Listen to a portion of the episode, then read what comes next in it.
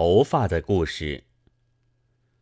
星期日的早晨，我接取一张隔夜的日历，向着新的那一张上看了又看的说：“啊，十月十日，今天原来正是双十节，这里却一点没有记载。”我的一位前辈先生恩，正走到我的狱里来谈闲天，一听这话。便很不高兴地对我说：“他们对，他们不记得你怎样他，你记得又怎样呢？”这位恩先生本来脾气有点乖张，时常生些无谓的气，说些不通世故的话。当这时候，我大抵任他自言自语，不赞一词。他独自发完议论也就算了。他说：“我最佩服北京双十节的情形。早晨警察到门，吩咐道：‘挂旗，是挂旗。’各家大半懒洋洋的夺出一个国民来，撅起一块斑驳陆离的洋布，这样一直到夜，收了旗关门。几家偶然忘挂的。”便挂到第二天的上午，他们忘却了纪念，纪念也忘却了他们。我也是忘却了纪念的一个人。倘使纪念起来，那第一个双十节前后的事，便都上我的心头，使我坐立不稳了。多少故人的脸都浮在我眼前。几个少年辛苦奔走了十多年，暗地里。一颗弹丸要了他的性命，几个少年一击不中，在监牢里深受一个多月的苦刑。几个少年怀着远志，忽然踪影全无，连尸首也不知哪里去了。他们都在社会的冷笑、恶骂、迫害、轻陷里过了一生，现在他们的坟墓也早在忘却里。渐渐平塌下去了，我不堪纪念这些事，我们还是记起一点得意的事来谈谈吧。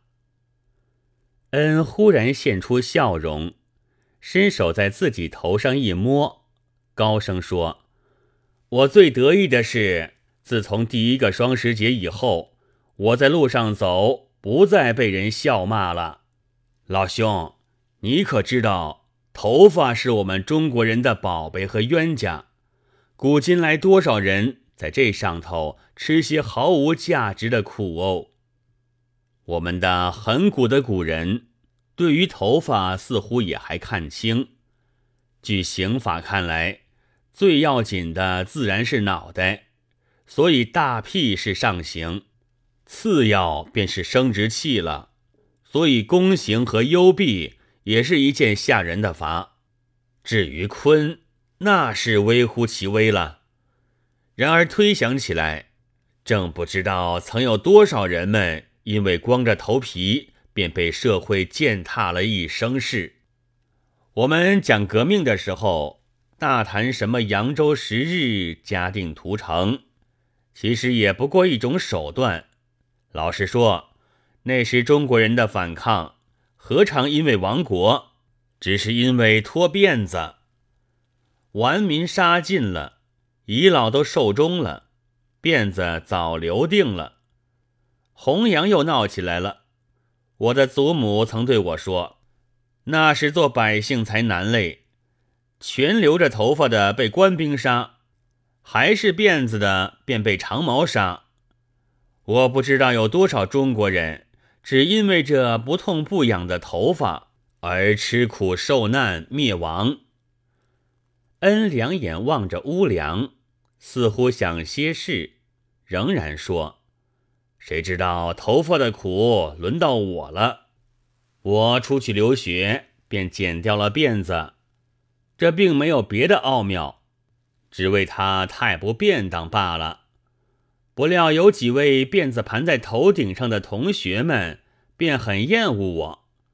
监督也大怒，说要停了我的官费，送回中国去。不几天，这位监督却自己被人剪去辫子逃走了。去捡的人们里面，一个便是做革命军的邹荣，这人也因此不能再留学，回到上海来，后来死在西牢里。你也早已忘却了吧？过了几年，我的家境大不如前了，非谋点事做便要受饿，只得也回到中国来。我一到上海，便买定一条假辫子。那时是二元的市价，带着回家。我的母亲倒也不说什么，然而旁人一见面，便都首先研究这辫子，待到知道是假，就一声冷笑，将我拟为杀头的罪名。有一位本家还预备去告官，但后来因为恐怕革命党的造反或者要成功，这才终止了。我想，假的不如真的直接爽快，我便索性废了假辫子，穿着西装在街上走，一路走去，一路便是笑骂的声音，有的还跟在后面骂：“这冒失鬼，假洋鬼子。”我于是不穿洋服了，改了大衫，他们骂得更厉害。在这日暮途穷的时候。我的手里才添出一支手杖来，拼命的打了几回，他们渐渐的不骂了，只是走到没有打过的生地方，还是骂。这件事很使我悲哀，至今还时时记得嘞。我在留学的时候，曾经看见日报上登载一个游历南洋和中国的本多博士的事。这位博士是不懂中国和马来语的。人问他：“你不懂话，怎么走路呢？”他拿起手杖来说：“这便是他们的话，他们都懂。”我因此气愤了好几天。谁知道我竟不知不觉的自己也做了，而且那些人都懂了。宣统初年。我在本地的中学校做监学，同事是避之唯恐不远，官僚是防之唯恐不严。我终日如坐在冰轿子里，如站在刑场旁边。其实并非别的，只因为缺少了一条辫子。有一日，几个学生忽然走到我的房里来说：“先生，我们要剪辫子了。”我说不行，有辫子好呢，没有辫子好呢？没有辫子好，你怎么说不行呢？犯不上，你们还是不剪上算，等一等吧。他们不说什么，撅着嘴唇走出房去。然而终于剪掉了，哈，不得了了，人言啧啧了。我却只装作不知道。一任他们光着头皮和许多辫子一齐上讲堂。然而这剪辫子病传染了。第三天，师范学堂的学生忽然也剪下了六条辫子，晚上便开除了六个学生。这六个人留校不能，回家不得，一直挨到第一个双十节之后又一个多月。才消去了犯罪的火烙印。我呢也一样，只是元年冬天到北京，还被人骂过几次。后来骂我的人也被警察剪去了辫子，我就不再被人辱骂了。但我没有到乡间去。恩显出非常得意模样，忽而又沉下脸来。现在你们这些理想家。又在那里嚷什么女子剪发了，又要造出许多毫无所得而痛苦的人。现在不是已经有剪掉头发的女人，因此考不进学校去，或者被学校除了名吗？改革吗？武器在哪里？攻读吗？工厂在哪里？仍然留起，嫁给人家做媳妇去。忘却了一切还是幸福。倘使一记得那些平等自由的话，便要苦痛一生事。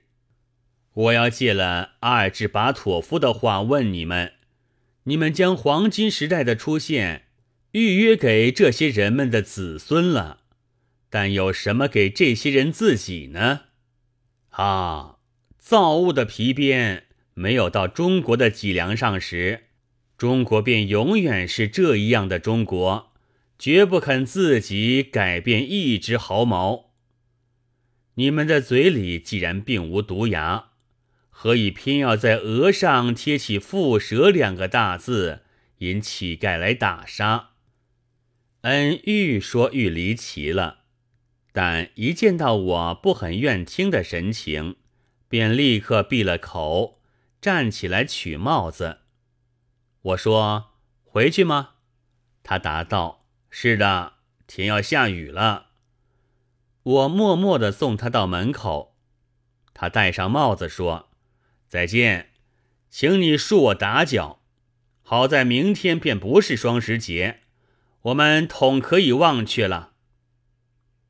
一九二零年十月。